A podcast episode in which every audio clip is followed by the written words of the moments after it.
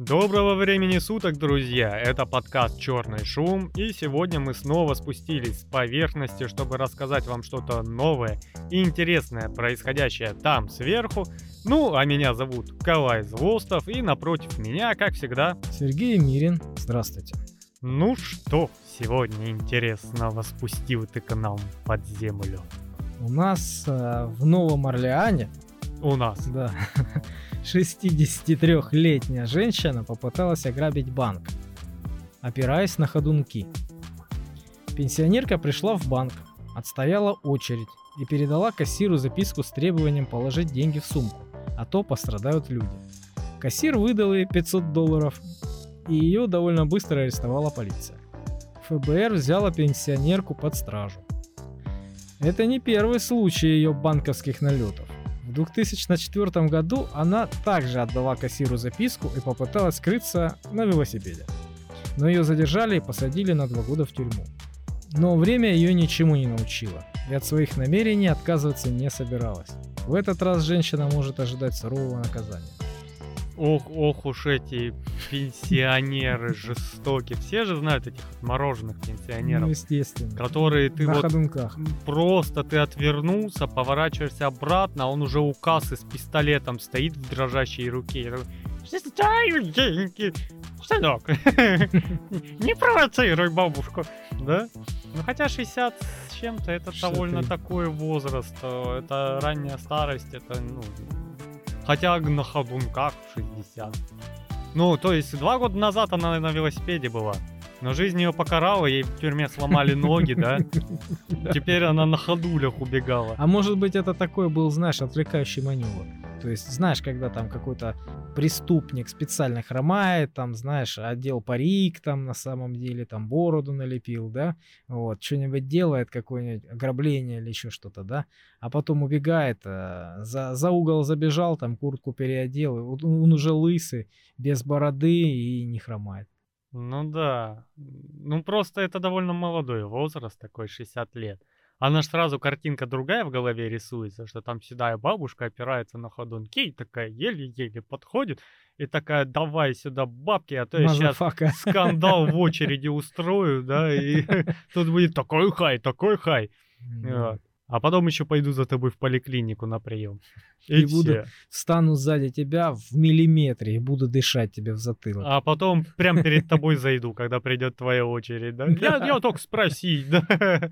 А еще, знаешь, меня раздражало всегда, когда стоят в очереди люди, ну вот, например, из поезда ты выходишь, да, вот там из автобуса, когда много-много людей стоят вот в тесном помещении, да, и вот стоит старушка сзади, и вот так пальцем тебя тыкает в эту, в спину, понял, как будто вот, вот чтобы ты дальше проходил.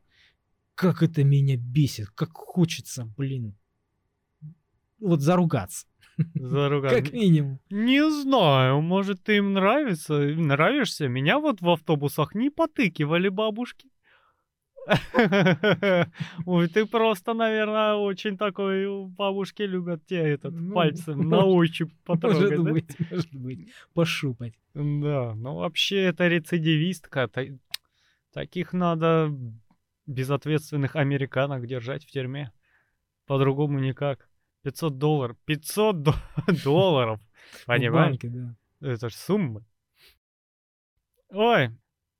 Так. В Узбекистане три человека отравились насмерть, доставая упавший в туалет телефон. Да? А, подожди. Ну это, наверное, метаном они Ну, отравились. конечно. Три человека. Три человека? Что ж там за, за туалет? такой? Короче, кто-то уронил в выгребную яму, Мгм, ну, телефон, мобильник свой. мгм. Слез туда, понял, что не понял. Слез туда? Да. А Что ж там за, блин, помещение? Я не знаю, что это за туалет. Он позвал отца и младшего брата. Они втроем залезли и искали, пока они задохнулись. Кошмар. Интересно, как же они там стояли, в чем? Вот, вот в этом всем? Ну да. А ну нельзя, а как ты еще айфончик свой в кредитный достанешь? ну, веревку как-то привязать, по веревке спуститься, чтобы не наступать в эту массу. Ну а ты думаешь, он прям на поверхности лежал? А может там довольно жиденько он ушел. И они его там Ныря- ручками нырять пришлось, нащупали. Да, Думал, думаешь, ныряли?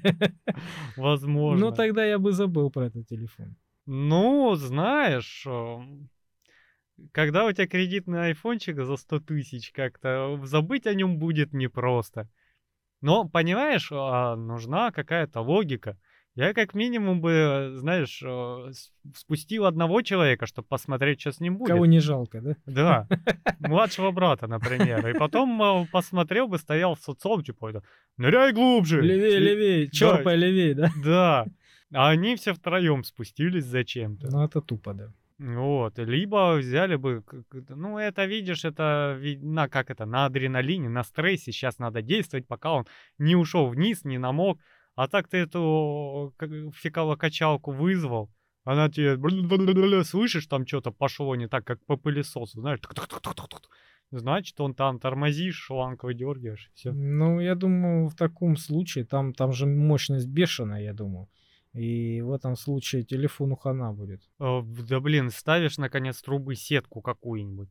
И он тебе э, как улички черпает, а то, что покрупнее, засосать не может. Не хочу этих подробностей. Вдруг у нас кто-то сейчас кушает и слушает. Приятного аппетита. Вы, как всегда, с нами, и у нас, как всегда, какие-то гадости. Да. Специально для вас.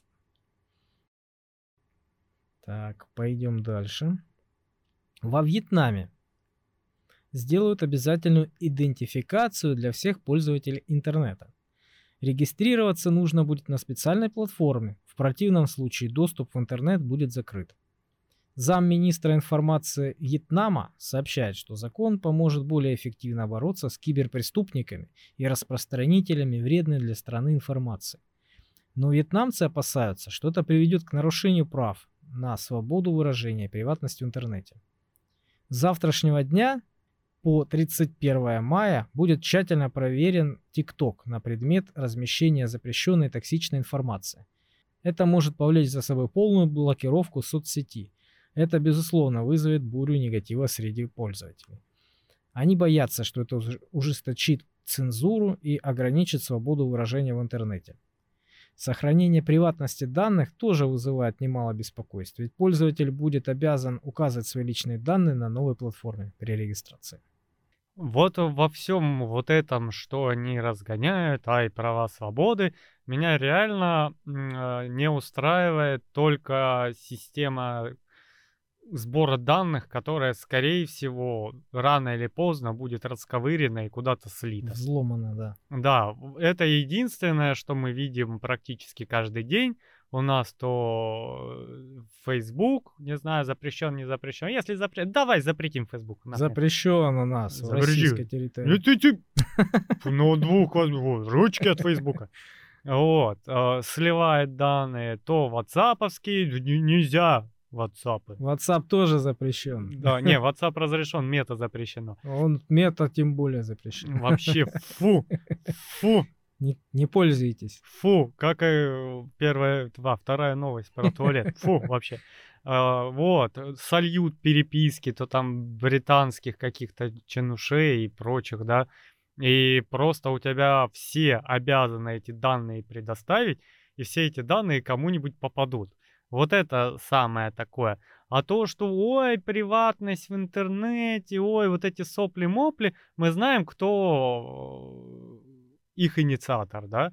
Если ты любишь такой вот, знаешь, мелкий пакостник, не обязательно возрастом или ростом, просто мелкий пакостник, ты выходишь, там какой-нибудь ролик, где автор старается, у него все нормально получается, он растет хорошо, и ты такой, говно, фу, а еще ты, да, и ты такой да, а если еще среагировали, то это вообще экстаз, Не зря, не зря, да? да, еще напишу, еще, понимаешь? И вот такие сразу же вопить. А, а чё это?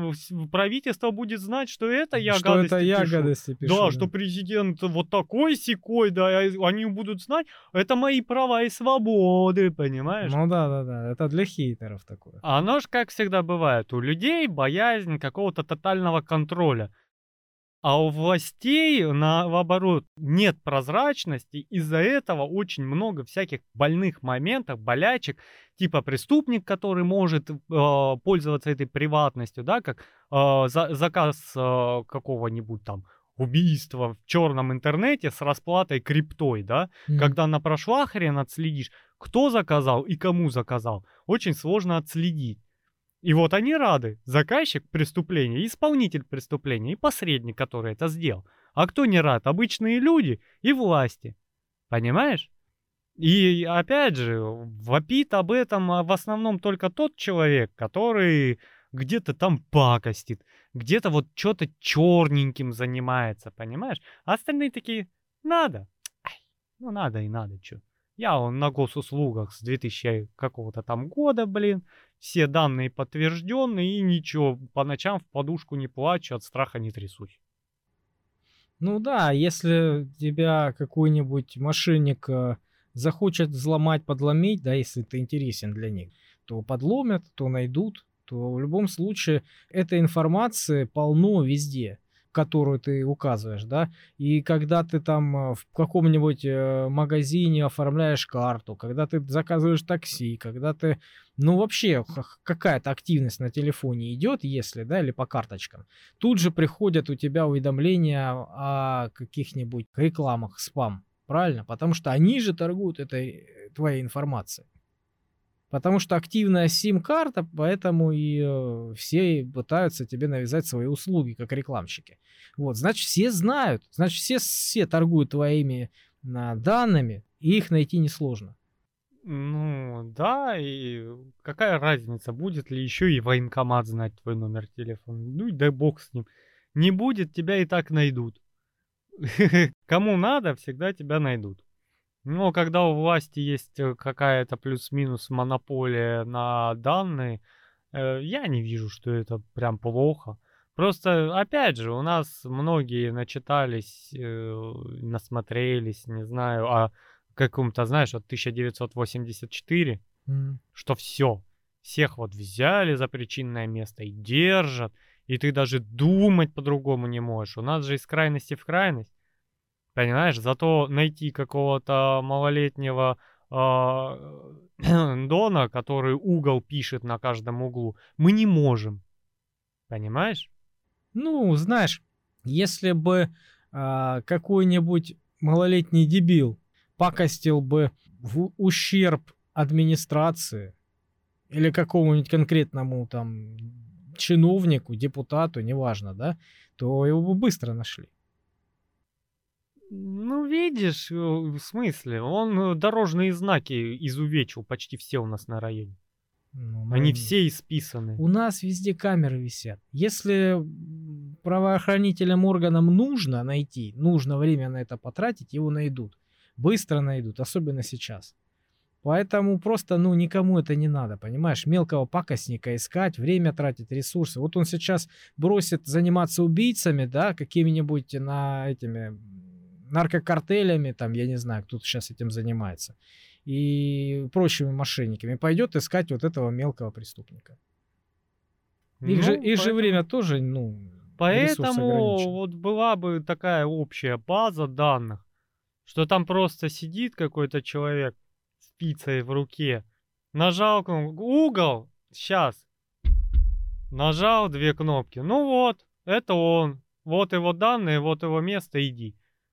А у нас из-за того, что на это ресурсы надо тратить, ну, время. На это придет, э, придет время, придут на это место нейросети. И они будут автоматически вычислять э, по камерам, кто прошел, где прошел. Ну, вот ты приходишь в Сбербанк, да, или там к банкомату, к любому, к любому подойди к банкомату, ты видел, он весь утыкан камерами. Каждый человек, который засовывает свою карточку, он э, распознается этим банкоматом. Поэтому, ну, все, блин, уже распознаны давным-давно, понимаешь? Просто эти данные объединят как в какую-то одну базу данных, понимаешь, через какое-то время. Это будет автоматически определяться. Ну, как обычно, честным людям довольно часто нечего бояться. Потому что боится тот, у кого трусы обосраны. Ну да. Вот. Ну, У кого Посмотрим. рыльца да, у кого рыльца в пушку, а то мы сразу такой, ух, про какашки вам, накинули говна на вентилятор. Едем дальше. Нашел недавно фотографию в интернете. Вот так речка небольшая, а на берегу огромные кучи макарон. А новость звучит так. Американская загадка. Кто-то выбросил сотни фунтов макарон. И почему? И зачем? И откуда он их взял? Что это такое? И там прям такое ощущение, вот они кучками лежат, как будто их на тележке привозили, высыпали и шли за следующими. И они вот так вот в длину, много-много куч, прям вот, вот такого размера. Это где? На берегу моря? Реки, А, реки? да. Может, это какие-то водоросли? Макаронные. Макаронные водоросли, да. Причем там реки, по-моему, меньше, чем этих макарон рядом навалено. А, да. Вот. И, ну, как выяснили эксперты, это они были не в таком виде а, сброшены, а типа они набухли и размокли в процессе, были сухими выброшены. Баржа перевернулась. Она так очень часто и точечно по чуть-чуть переворачивалась. А в чем тогда дело? Давай, не томи. А вот в статье не было разгадки. А если вы знаете, кто виновен в макаронном загрязнении американских рек, вы можете подписаться на нас ВКонтакте и оставить комментарий. Типа, это я сделал. Это все мои запасы доширака, у которых вчера этот срок годности вышел. А у нас ученые из Мемфисского университета. Мемфис это не Это- Британия? Нет, это США. Город Мемфис, штат Теннесси. Вот. Ученые, повторяю, провели исследование и выяснили, что внутренний голос человека это не что иное, как внутренняя речь, возникающая в голове во время чтения про себя. Вот это поворот! Этот голос меняется в зависимости от того, что именно вы читаете. Лирический текст, например, и научный будут звучать по-разному. Внутренний голос может звучать как ваш собственный и как голос кого-то другого. Ученые определили, что наш мозг имитирует голос, который бы мы слышали, если бы читали вслух. Когда мы начинаем читать про себя, наш мозг все еще создает этот голос, чтобы помочь нам понять написанное. В итоге исследователи пришли к выводу, что внутренний голос вполне естественное явление, которое происходит в нашем мозгу во время чтения про себя. Это необходимо для того, чтобы мы могли лучше понимать написанное. В общем-то, это вся новость. Я считаю, что это прорыв. Это открытие века.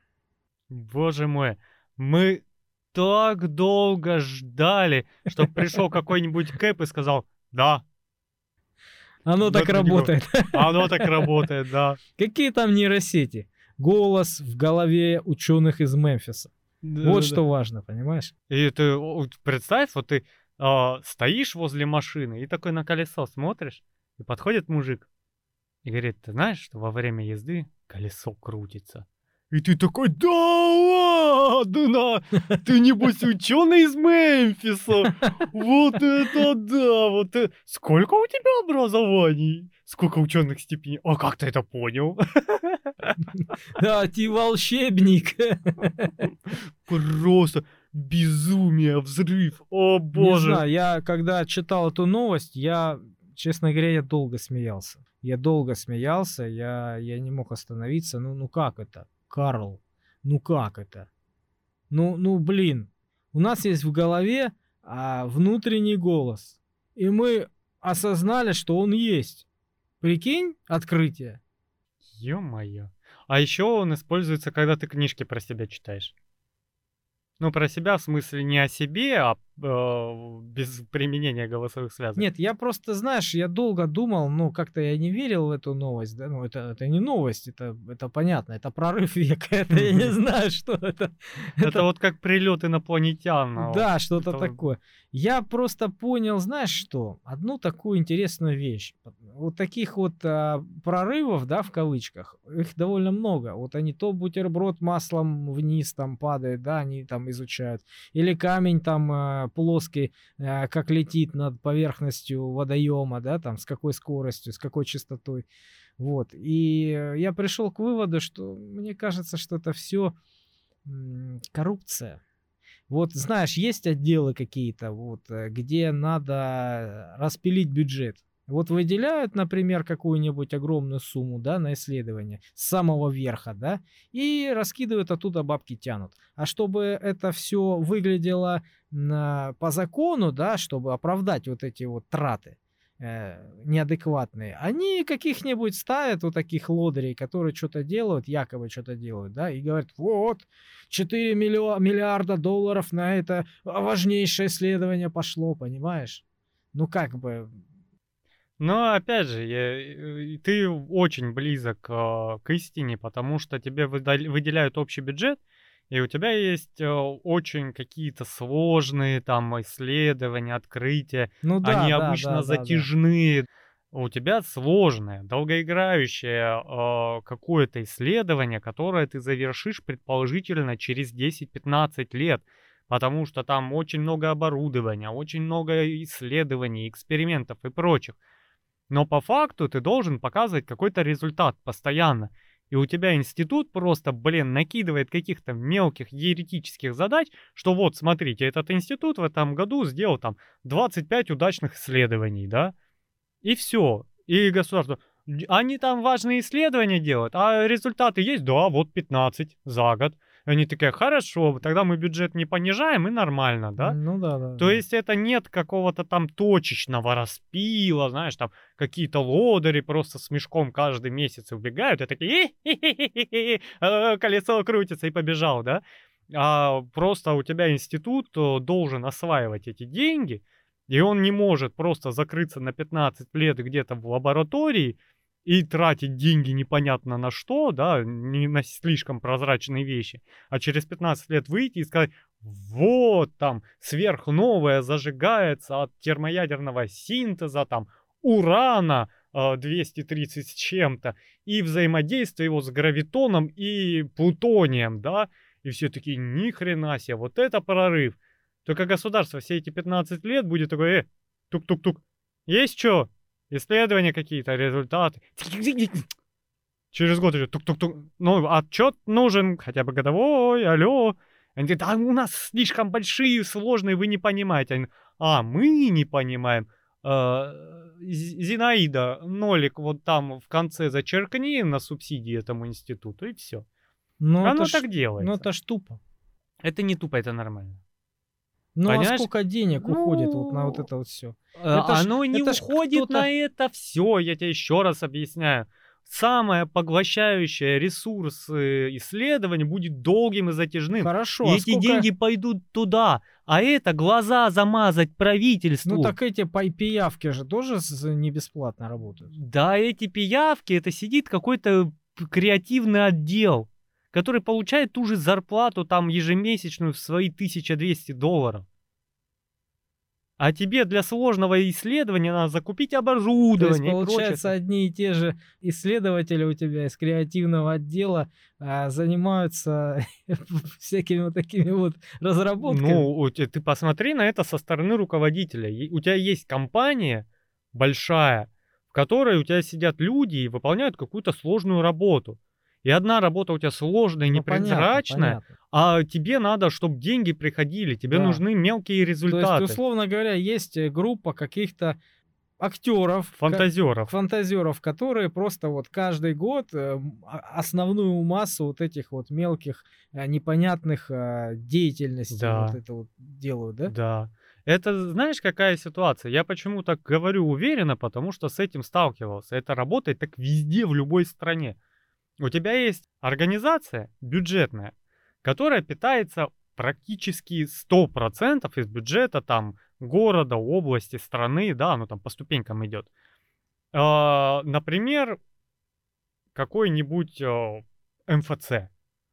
Я просто знаком с их бухгалтерией, да, я, ну, обслуживал бухгалтерию, за бухгалтеров главных все делал периодически за год.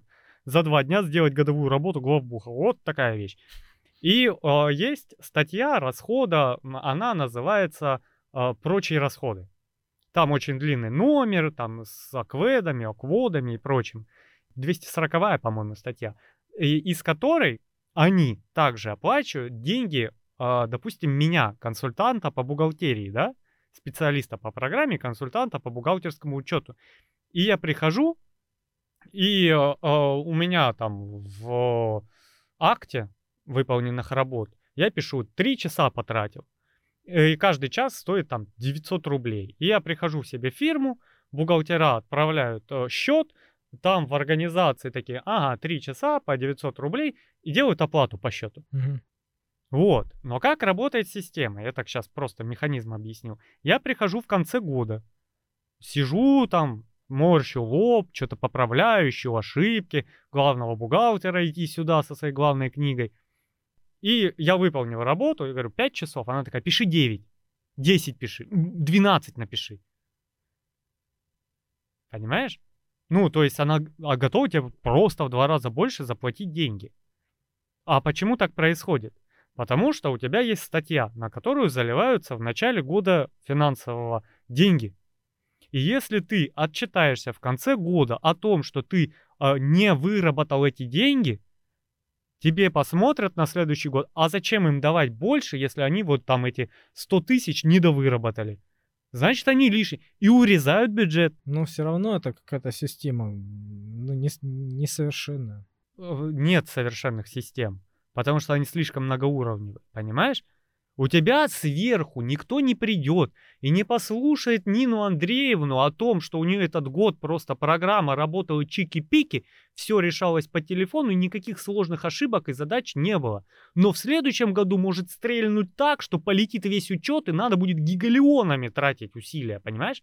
Никто ее об этом слушать, каждую Марию Ивановну, Нину Андреевну, в каждой бюджетной организации никто не будет. Ну, фонд какой-то должен Да быть. не будет это кормить еще миллион ртов, чтобы они проверяли и слушали каждую Нину Ивановну.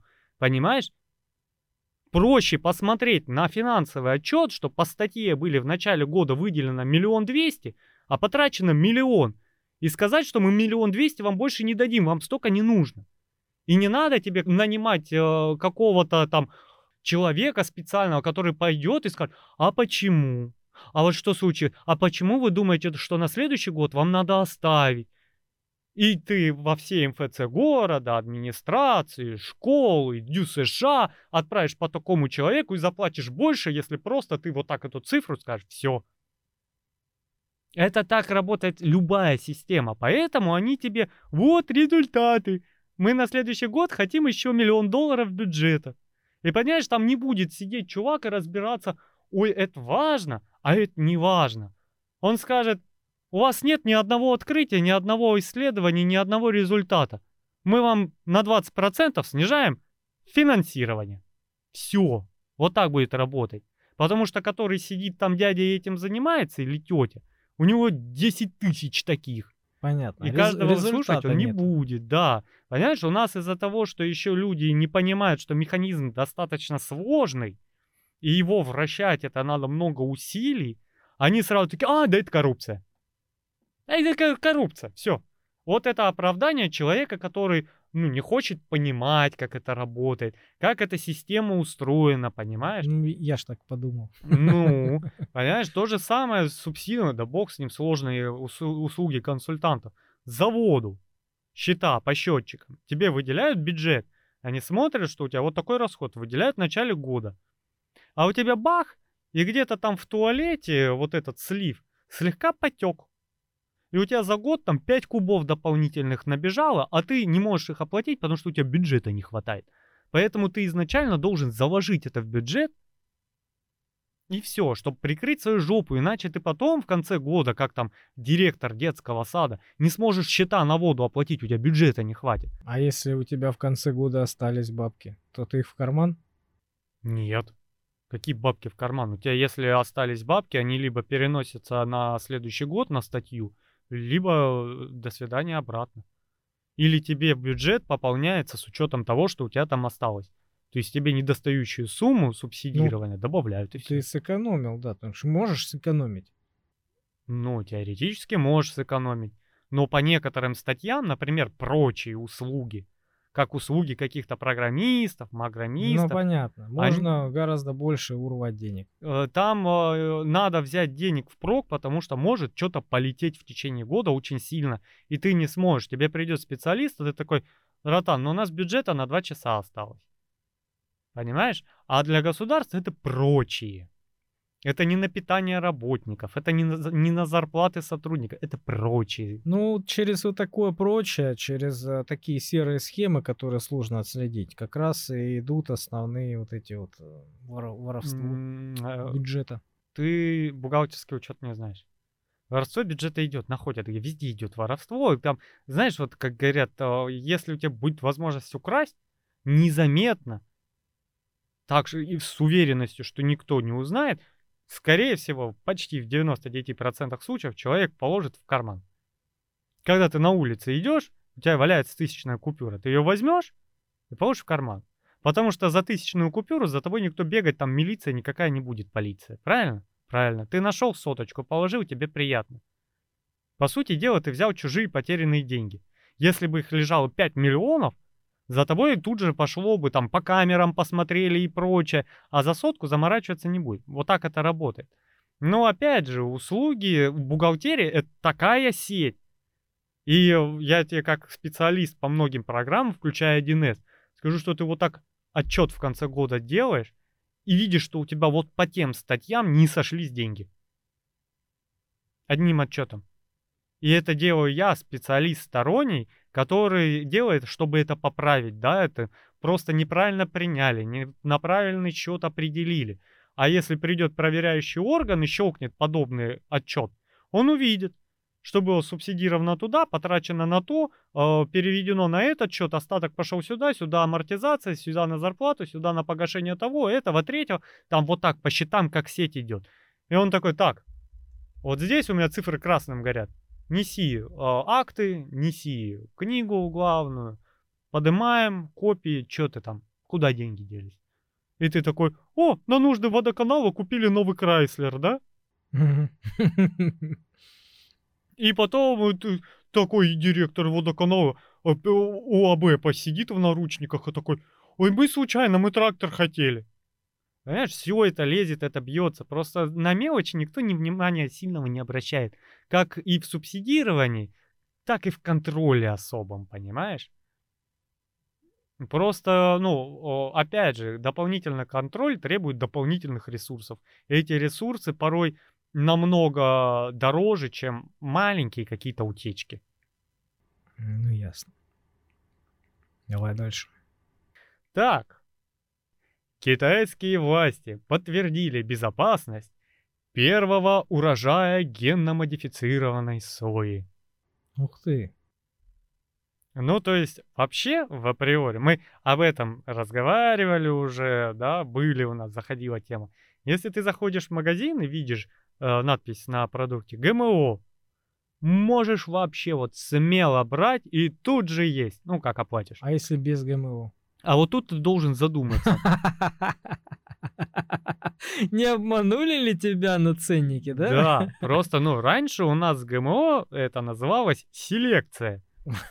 И у тебя тогда э, лучше росло, потому что ты выбираешь какие-то сильные сорта, их скрещиваешь, прочее, генно модифицируешь. Лучше растет, его меньше жрут паразиты или оно само борется плоды у него там в два раза больше. Меньше болеет, больше хранится. Да, в три раза это все питательнее и полезнее для организма, да. И вот тебе сидит целый штат каких-то там ботаников, наверное, агрономов, и они такие, так, мы вот эту там среднероссийскую пшеницу скрестим с вот с дальневосточной, хлоп, и она такая хлоп, и растет быстрее, и можно собирать там два урожая в год. И они такие, е а люди такие, ГМО, и выбегает в слезах через витрину из магазина, там ГМО, мы умрем, понимаешь? Да. И вообще, оно соя теперь, да, геномодифицировано. А соя вообще, это вот а, есть такая любимая национальная какая-то культура, да? А У нас, допустим, это пшеница. Вот у нас все любят пшеницу. Вот. Особенно нефильтрованные. Да, точечку, да. Э, А я тебе больше скажу. Пшеница вообще практически в любом светлом пиве. Это основа. Ячмень. Это основа. Я как э, друг пивовара, ну не сам пивовар, Андрей, привет.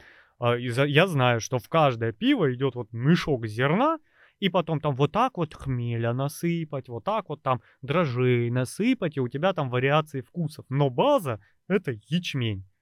А в Китае а, это соя, ну и в Азии в общем. Ну да. Потому что она очень питательная, очень легко выращивается и обрабатывается. И из нее можно хоть мясо, что, хоть сыр, хоть так жрать, хоть жарить как семки есть. Вообще.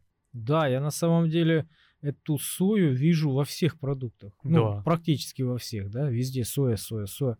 И много об этом ну, всяких скандалов, да, всяких вот этих желтых пресс, разговоров, все остального. То есть о том, что соя это дешевый заменитель, это химия, это грязь, это, это вредно и все остальное. Слушай, я соглашусь, наверное, только с тем, что это дешевый заменитель. Когда у тебя есть то, что стоит в два раза дешевле, но выполняет те же самые функции, что дорогое, а то и лучше, почему бы нет? Из сои можно делать сыр. Тофу уже нравится вам кушать? А еще делать соевое молоко. Оно, конечно, ну, не идет как конкурент молока животного, но это очень питательная жижа, такая приятным бархатным вкусом. Да из сои, по-моему, даже топливо делают для двигателей. Ну, и масло соевое А, делают. рапсовое, да, масло? Да. И пророщенная соя, пророщенная, великолепная штука, она полезная, с ума сойти можно. И в И детстве... уксусы, и соусы, что только не делают. Да, в детстве бабушка нам эту сою вообще на сковородке жарила, и она залетает как семки, которые еще чистить не надо. И довольно вкусно, главное не переесть. Вообще ничего переедать не стоит. Потому что потом оно все верхом пойдет. Вот, но, блин, это великолепная, очень богатая всеми там необходимыми веществами, микроэлементами и витаминами вещь. А еще соя это отличнейший поставщик белка. Просто обалденный. И белка легко усваиваемого. Потому что животный белок не так легко усваивается. А растительный белок усваивается намного легче. Поэтому молодцы китайцы. А вы, если слушаете нас и до сих пор пугаетесь надписи ГМО, перестаньте. Вот чего не надо пугаться, так это надписи ГМО. Надо пугаться того, что где-то не воспользовались селекцией, вот что выросло, то собрали и из того сделали. И никакие умные лбы над ними не морщились. Да. Пойдем дальше. Да. Российские ученые из Санкт-Петербургского политехнического университета Петра Великого разработали новую графовую нейросеть, которая поможет защитить пользователей от мошенничества в интернете. Теперь у людей есть новый инструмент, чтобы защитить свои деньги и данные от мошенников. Алгоритм, основанный на графовых сетях, использует данные о пользователях и транзакциях, чтобы отличить подозрительные операции от безопасных. Нейросеть находит закономерности, проверяет данные об отправителе и получателе денежных средств, тип используемых банковских карт, характеристику устройства, с помощью которого была совершена транзакция. Если пользователь получает денежный перевод в 30 раз больше, чем средняя сумма транзакций в день, то это вызовет подозрение у системы. Вот. Технология будет полезна не только для банков и онлайн-сервисов, но и для обычных пользователей. Они смогут избежать мошенничества, сохранить деньги, и каждый сможет легко защитить свои интересы в интернете. В 30 раз больше, чем операции за день или за неделю. Да. И тебе просто 5 числа хлоп зарплата пришла. И ты, блин, заблокировали опять. Ах ты мошенник, ты не Да-да-да. должен столько получать. Откуда у тебя вдруг 40 тысяч аж? Ты же в день обычно 2-3 туда-сюда делаешь, да? Нет, ты ноль делаешь. Потому что ты от зарплаты до зарплаты живешь. Ну, ты делаешь очень много операций в первые два дня, и потом остальные, это там около нуля движется, да, до следующей зарплаты. Не надо, я думаю, там все просчитано. Российские ученые это тебе не британские. Вот, кроме шуток, это вот у нас э, сверху стоящий орган, всякие там э, как ерунду и очевидность типа внутреннего голоса не принимают, видимо, Ну и да. бюджеты на это не дадут. Давайте делайте что-то полезное. И наши умеют делать полезное. Особенно сейчас я просто смотрю на наш научный мир и так горжусь этими ребята. Вот прям лучи вам любви добра лично от Калая Злостова. Звучит парадоксально, но да ладно. Потому что, обалдеть, ты каждый день читаешь новости и видишь, что там это придумали, это сделали, это разработали, и ты такой, красавчики, вообще, пацаны Ну да. кабаны, ух». Даже те, которые скептически на это смотрели, знаешь, сейчас такие покрякивают, такие. Наконец-таки зачесались. Да-да, хоть что-то сделали, да? Ну да. Вот, э, скрягивай. Не надо такими быть ворчливыми, надо радоваться жизни. Поддерживать надо, конечно. Да, особенно за своих. Ух, наша отечественная. Ладно, доработайте допильником. Ой, все шутки стереотипные. Ну, молодцы. Ну, я вообще считаю, что у нас очень плохо на уровне правительства и законодательства играют в маркетинг. Потому что у нас, э, когда берем какую-то западную страну а США и Канада, и они такие, мы вводим закон о этих заезженных иногентах. И все такие, да, это во имя светлой демократии, чтобы никакие там вот эти вот гады не лезли, и все радуются. Но если где-то у нас в СНГ принимаются, все, а, о, это чтоб прищемить, ущемить, да? И- Ну, просто вой тех, которые а, против нашей движухи, да, нашей системы, их вой гораздо громче. И их да. поддерживают, а, в общем-то, на большей части цивилизованной планеты, понимаешь? Ну, вот я сейчас обидную вещь скажу, вы уж меня простите. А вот ты, когда идешь по улице, ты же, скорее всего, учуешь прям ярко пердеж, а не обычный воздух. Ну, в общем, да. Обычный Вот. воздух, я к нему привык. Да, он, он везде, он плюс-минус нормальный, но если кто-то бзнул в автобусе, все заметят, понимаешь? Вот так и с этими хейтерами, которые вот они там ради демократии, смотри, какую светлую вещь. Ты такую же делаешь здесь, они, ага, это для контроля, чтобы нас за яйца держать, понимаешь? И у нас из-за того, что это еще и подавать со стороны маркетинга не может Не умеют. государство вообще, понимаешь, они такие, мы теперь через госуслуги будем повестки рассылать, понимаешь? Ну вы подойдите, нам надо сделать базу, потому что эти бумажки старые в военкоматах, они уже, ну блин, просто, они сгорели, и военкомат не знает, что делать, да? Они берут эту бумажку, потому что она бумажная, она обновляется очень редко, ты человека не будешь каждые три минуты в военкомат дернуть. У нас из-за э, мобилизации инвалидов начали приглашать. Потому что по старым записям, когда они там 18 лет были э, нормальными, да, здоровыми, полноценными, они были годны. Вот эта запись и осталась. А сейчас надо данные обновить, чтобы людей лишний раз не дергали. Вот вы э, знаете, что, допустим, вот Калай Злостов там в поликлинику раз в год ходит, провериться, там что-нибудь подлечиться. Эта информация в общую базу идет, и тот же военкомат, пускай, любая служба такая, поднимает, так, у него там вес 49, у него э, деформирующий остеоартроз в коленях. Чем мы его тянуть в военкомат будем? Для чего? Бронежилет больше него весит, а еще коленочки болят.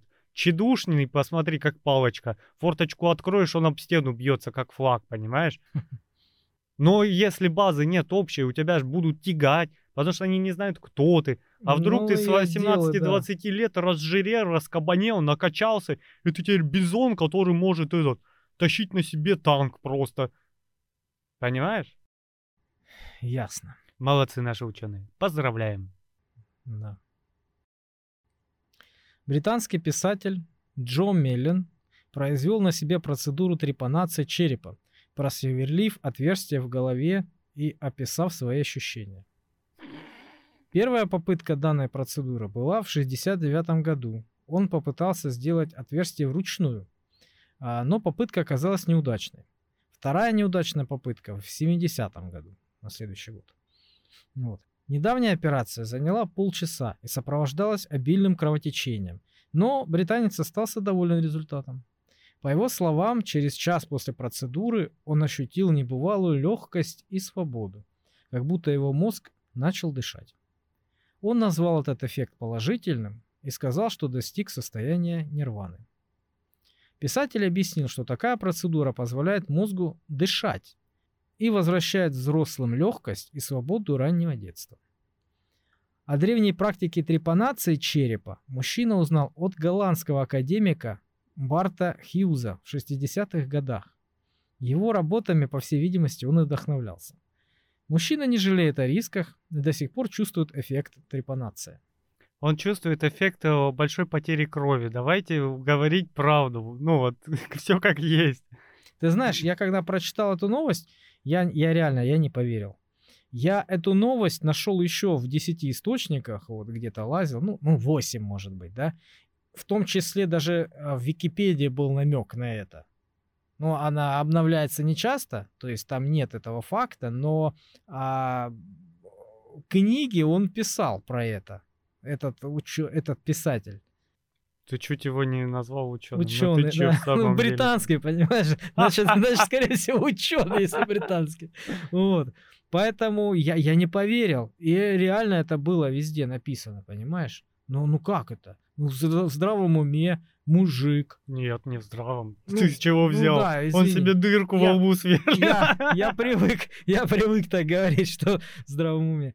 Нет, просто. А мужчина, можно сказать? Может быть, он... А ты уверен? А Я... вдруг ты сейчас назовешь его гендер неправильно? Он на тебя в суд Хорошо, подаст. британский. Просто будем говорить, что он британский. Он, ну пускай. Ну, британская...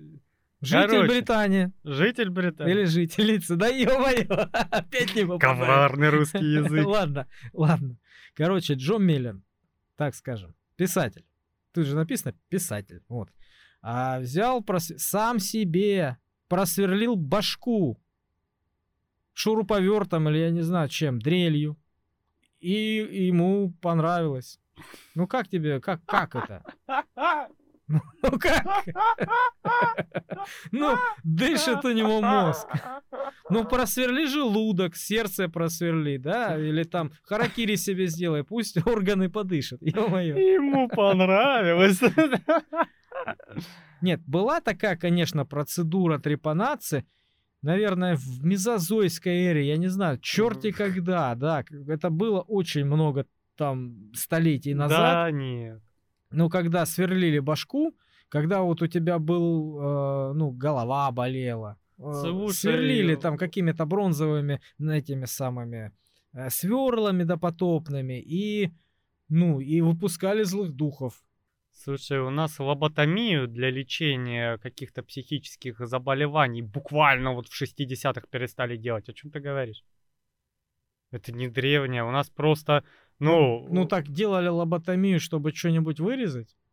А не просто дырку? И вырезали э, лобную долю, и человек просто становился овощем. Не, ну было ж логическое объяснение. В, да не... В, ну, в, в то время э, люди так думали, да, у них какое-то объяснение. А то тебе дырку делали, чтобы злых духов вытащить. Понимаешь, буквально вот не так давно в попу... В 60-х у Барта Хьюза, наверное, в у попу, академика в Голландии. В попу трубочку вставляли и накуривали туда табачный дым, когда откачивали утопленника. Да? Недавно, я же тебе говорю, медицина стала хорошей после двух мировых войн. До этого делали, что хотели. И обоснованием было, что смотри, буйный-то успокоился, успокоился. Mm. Ну то, что он сопли пускает, не может теперь не разговаривать, не мыслить, не двигаться, он просто овощ. Как вот обдолбанный там галоперидолом, сдобли, сдобренным аминозином. Он лежит, слюни пускает, сытся под себя и прочее. Когда он в 20-х, по-моему, или 30-х годов в Америке ездили, знаешь, как вот мороженщики ездят, на этих своих э, Ну, ну, ну. э, ну, магазинах на колесах. Вот так же ездил пункт э, платной лоботомии. Ты просто их вызываешь, и тебе приезжают, и твоему там родственнику, семьянину делают дырку во лбу, и теперь спокойны. А сколько мужей пользовались этой э, процедурой, потому что истерия это психиатрический диагноз. Да. Я думал, для тещи они делают. Да, так что это не в мезозойскую эру. Просто некоторые не могут выйти из прошлого столетия буквально. Ну да, прямо его зацепило. Ну не, ну то, что у него с головой не в порядке, ему дырочка нужна, чтобы мозг подышал. Ну, а, а вот эти две дырочки, вот, которые у тебя ноздрями называются, еще одна побольше, Мало- пониже. мало. Мало. Ну, А через уши вентиляция, видимо, тоже не работает, да? И он такой, нужно больше отверстий, да? Да. В Госдуме готовят законопроект об отчислениях в 1% со счетов в кафе, ресторанах, ночных клубах в фонд помощи семьям мобилизованных россиян. Автор инициативы, депутат от КПРФ Михаил Матвеев, назвал такое решение своеобразным налогом на развлечения в период военного времени. И это не обременительная наценка для посетителей заведений, а в масштабах страны огромная сумма. Депутат отметил, что за украинцы окажутся в сложном положении. Им придется помогать российской армии, если они захотят пойти в ресторан. Не хочешь? Пельмени на кухне варишь, заключил Матвеев. Ранее депутаты Госдумы от партии «Справедливая Россия за правду» Кузнецов и Нилов предложили собрать с миллионеров дополнительный налог на нужды мобилизованных. Как ты относишься к этой идее? Э, Я тебе скажу, что этот закон не пройдет. Это вот примерно как Вассерман недавно такой. Мы должны там, что-то он сказал по поводу там что-то больше тысячи рублей, что-то проверять, если там вот такое. Но где он ресурсов столько найдет? Да, и все такие, ага, сейчас, понимаешь? А идея такая, если вот не вдумаешься, такая амбициозная. Вот так же и с этим. Да не будет этого. Это вот, знаешь, вот сма- смотрите, мы кто там, КПРФ, мы еще существуем.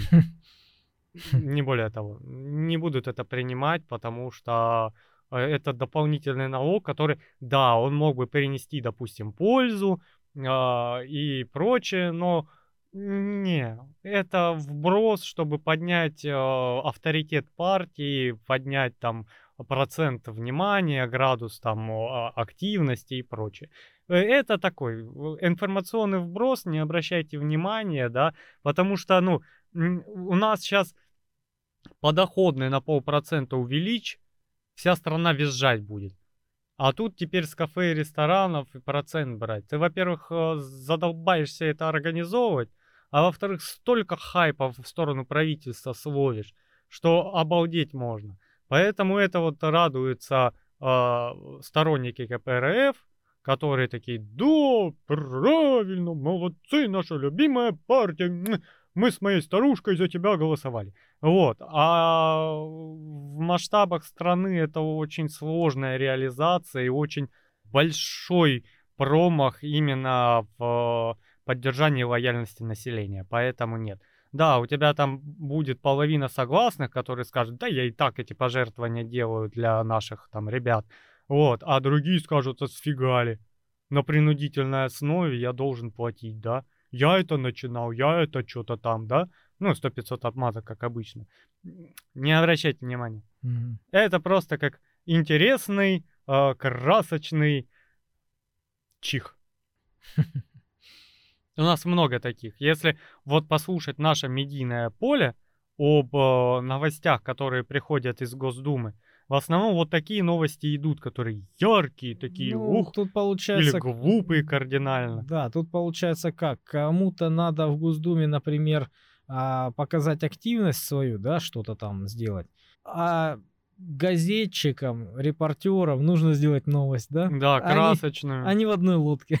Да, и у тебя выйдет какой-нибудь умник от какой-нибудь партии, который скажет, мы, чтобы сэкономить, российский алюминий отныне должны делать а, вот алюминиевые банки для напитков на 3 грамма легче. И так мы, мы это ж люди не заметят, а в масштабах страны все таки ну логично, да? А производственники такие, мне, чтобы на заводе конвейерную линию под это перестроить, мне надо ввалить туда 4 миллиарда рублей. И это один завод. Мне полностью надо пере- переделать конвейер. Ты дурак. Понимаешь? Когда это доходит до практики, вот такие вот вбросы очень быстро ломаются. Оно вот для людей, которые плавают на поверхности и в подробности не лезут. Ясно. Так, национальный развод в США уже происходит. Есть такая интересная штука, как э, национальный развод. Знаешь такая штука? Нет. А, это американская практика, это что-то ниже уровнем, а, чем гражданская война. Это такая же фигня, только у тебя люди э, с друг другом не дерутся. У тебя есть республиканцы, есть демократы. Так. И у них есть свои сторонники, и есть свои штаты, да, где-то там 65 демократов, процентов, где-то там 72 э, республиканцев. И какая ситуация? Э, национальный развод, когда у тебя человек сидит, он э, таких республиканских взглядов, живет э, в штате, где правит демократическая партия. И он такой, поп, поп, поп, поп, поп, поп. Начинается можно нападать на полицейских, выпустили всю дурку э, на улице и дали им права с красивым флагом и названием ЛГБТ, их лечить надо, они выпустили этих э, шизанутых еще и во власть. Я лучше поеду куда-нибудь там, на обум говорю, во Флориду свою, пускай там я не смогу заработать там 1200 долларов в месяц, а 1150 заработаю, но этого хотя бы безобразия не будет, потому что у тебя реально, когда начинает происходить вот такой маразм, ты, как обычный гражданин, чувствуешь себя не очень хорошо. Угу. Когда у тебя полицию можно там в лицо плюнуть, а он не имеет права, потому что ты, например, чернокожий или лесбиянка, тебе там дубиной по роже в ответ херакнуть, понимаешь? Ты, конечно, поедешь в штат, где нормальные права у полиции и нормальные права у людей. И вот э, эта штука вообще, национальный развод, началась в 2020 году, когда Байден пришел. То есть это получается сторонник конкретной партии едет э, в штат, где правит эта партия, да? Да. Вот с 2020 года, как пришел Байден, э, с штатов, где демократическая власть, переехала в штаты республиканцев 2,5 миллиона людей. Но при этом в обратном соотношении, то есть у, а, в демократических штатах а, население только убыль прибыли нет.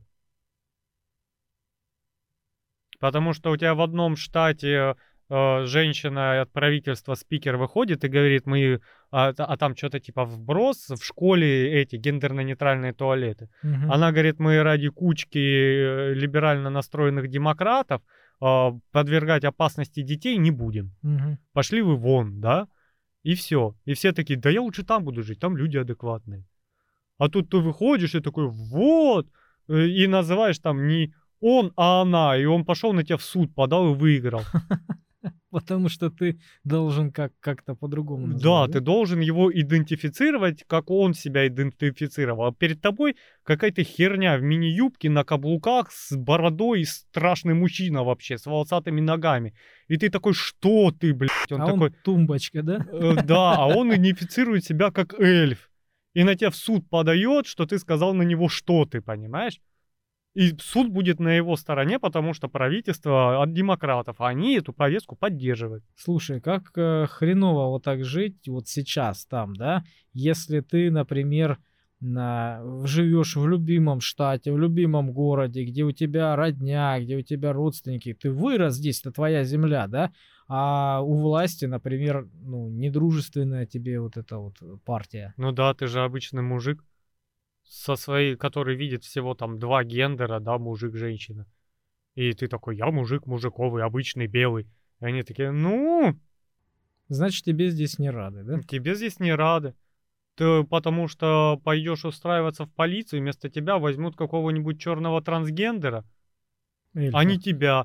И пускай он там бегать даже не умеет, но он же черный трансгендер, а то, что ты там э, заслуженный морской котик там в США, и ты вот э, отслужил свою там карьеру, да, морского котика и пришел, хочешь работать в полиции, ну ты же обычный мужик, который женщин любит. А у нас тут 400 э, чернокожих, оно стоит, которые идентифицируют себя как хотят. Ты вообще здесь не имеешь никакой этой перспективы. Которые пройдут вне очереди. Да, и ты поедешь в штат, где все с этим нормально, где люди адекватные, где тебе скажут, ни хера себе, ты служил, ты там э, высокий, подтянутый, у тебя там физо прокачанное, с оружием владеешь, дисциплина железная, блин, с руками, и там полицейские участки за тебя биться будут, чтобы ты к ним пошел. Ну да. И ты переедешь туда, конечно. Ну видишь, если такая сегрегация происходит, прям жесткая, да, значит, э, накалились страсти. Не от Да. хорошей жизни же люди так себя ведут. Да. Значит, э, сейчас будет что? Ну, мы видим, что люди четко делятся на два фронта. Да. Это не есть хорошо. Ну, это такая латентная о, Ну, гражданская война. Противостояние, да, это начало серьезного противостояния какого-то. Пускай оно будет э, начинаться долго, но оно будет. И эффект от этого тоже будет. Потому что обычный люд, конечно, может долго терпеть вот такие вот девиации, да, а, которые поддерживаются со всех сторон, но не бесконечно. Ну да, уровень напряжения растет. Да, потому в что нет-нет, да какие-нибудь нормальные мужики американские соберутся в гараже, выпьют пиво, а потом пойдут по морде какому-нибудь трансвеститу дадут. В темную, и все, и будут такие «Yeah!» И В никуда наш- ты от этого не в нашем денешься. штате можно. Да? Да, в нашем штате можно. Ну, вот как-то так. да, бедные американцы. Мы им не завидуем. Да. Ну и последняя новость. Давай. Трое перуанских воров совершили одно из самых глупых ограблений в истории. Они похитили 220 кроссовок от различных брендов и все для правой ноги.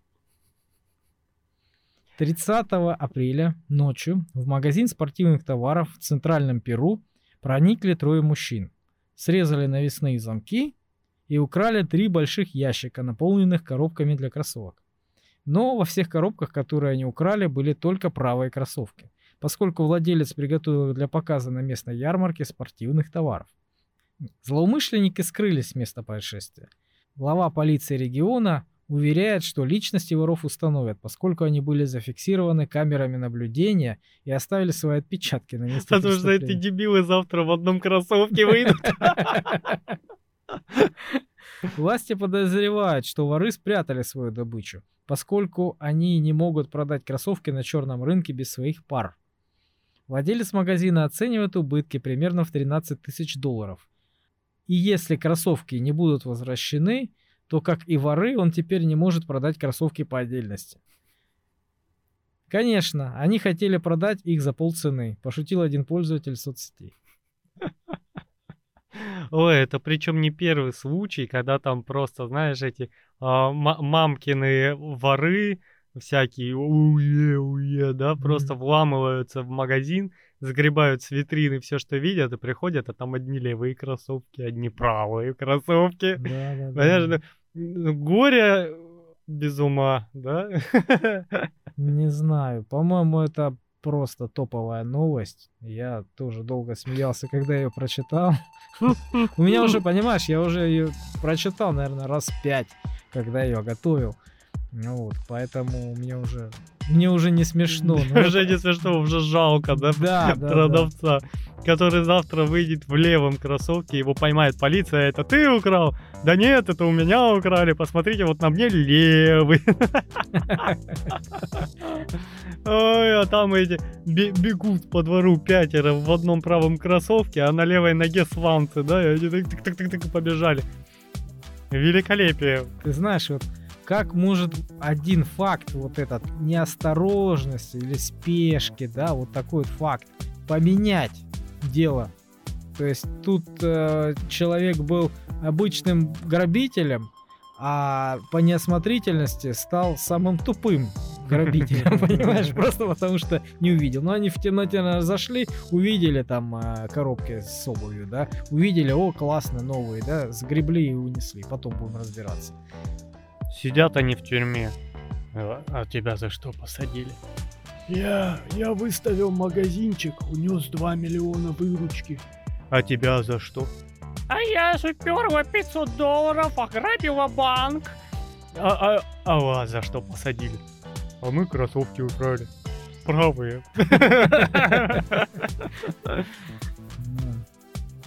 Ну что ж, на этом мы будем закругляться. Не забывайте поставить нам пальчик вверх, если это позволяет платформа. А лучше подпишитесь на наш контакт, у нас есть группа.